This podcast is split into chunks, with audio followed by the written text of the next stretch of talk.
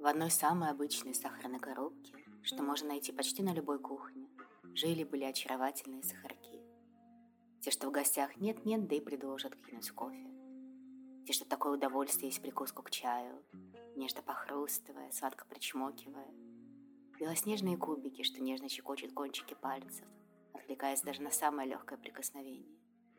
И если сжать кубик чуть крепче, чуть сильнее, то можно еще лучше ощутить его шероховатую текстуру, его бархатистую поверхность, почувствовать ответ тысячи крупинок, что дружно держатся друг за друга. Они словно парашютисты готовятся к прыжку, чтобы уже в жидкости раскрыться в чудный, заранее отрепетированный узор. Станцевать свой единственный танец. Станцевать и раствориться.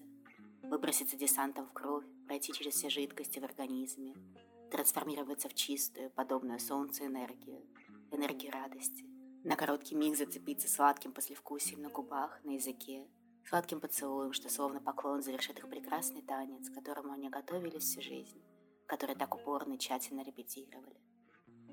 Был в коробке один сахарок.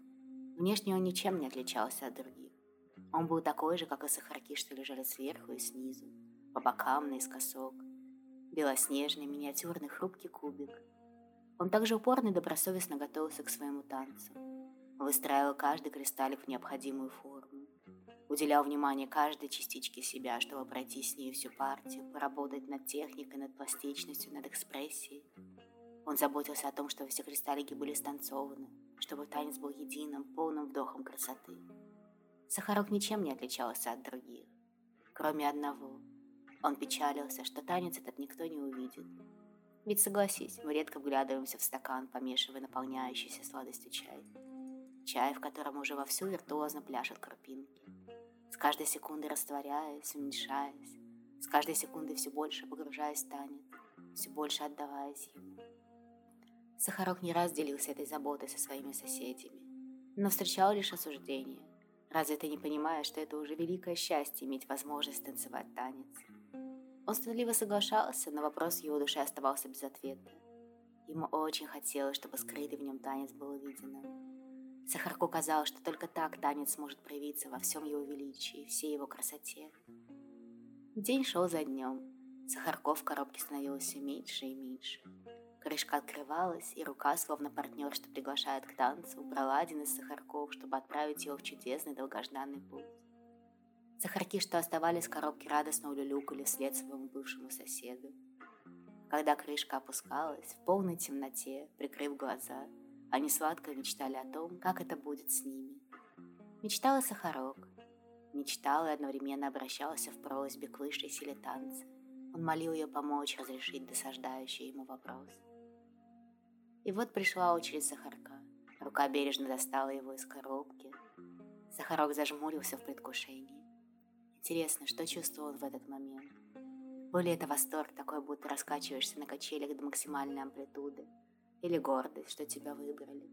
А может грусть, что покидаешь своих добрых соседей, с которыми провел бок о бок так много времени. Или волнение перед долгожданной встречей с танцем. А может и то, и другое.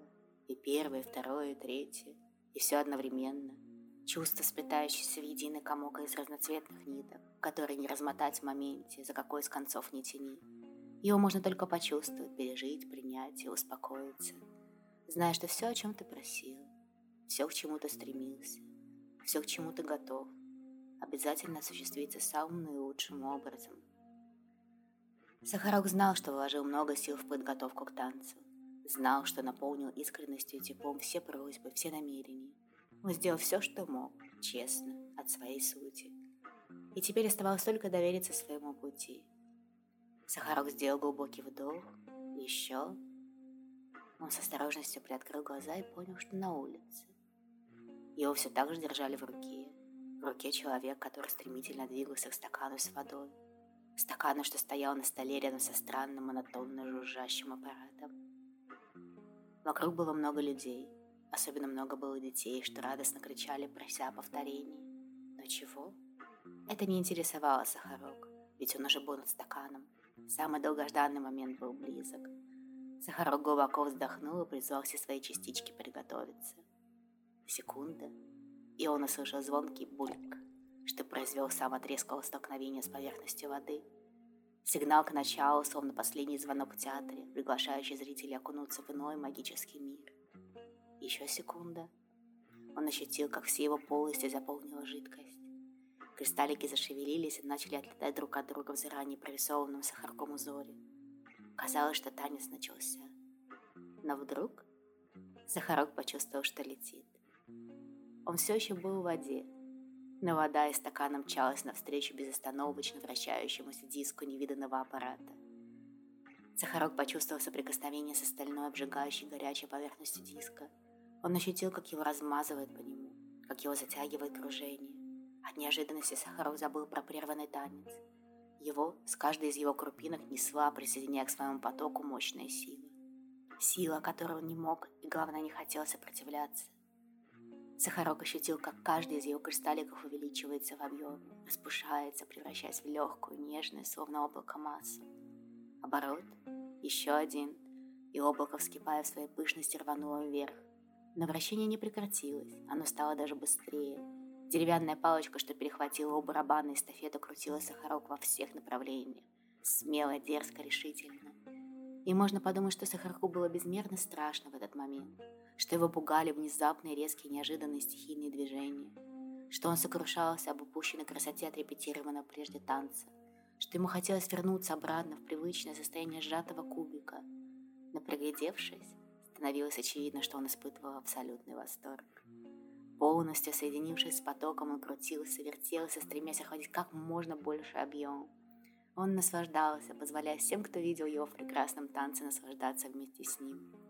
Казалось, кружение захватило всех. Оно было единым для всего пространства. Кружение, словно теплое объятие, объединяло все в танце. И неизвестно, сколько продолжался танец. Но одно было точно – он был прекрасен. Он был чистой радостью для всех, для тех, кто его наблюдал, и для Сахарка. Все произошло так, как он хотел. Все осуществилось так, как он грезил. И даже лучше, даже так, как он не мог себе представить. Танец танцевал его. В нем не было плана, не было поставленных па, не было изначального замысла. В нем были удовольствие, азарт, слияние с истинной стихией танца. Сахарок с блаженством вздохнул. Позволяя себе расслабиться, он снова ощутил себя в совершенно новом состоянии воздушного облака белоснежной сахарной ваты. Закрыв глаза, Сахарок с благодарностью тихо обратился к танцу. Так вот, что дети просили повторить. Повторим? И слышал такой же тихий, адресованный только ему ответ. Обязательно повторим.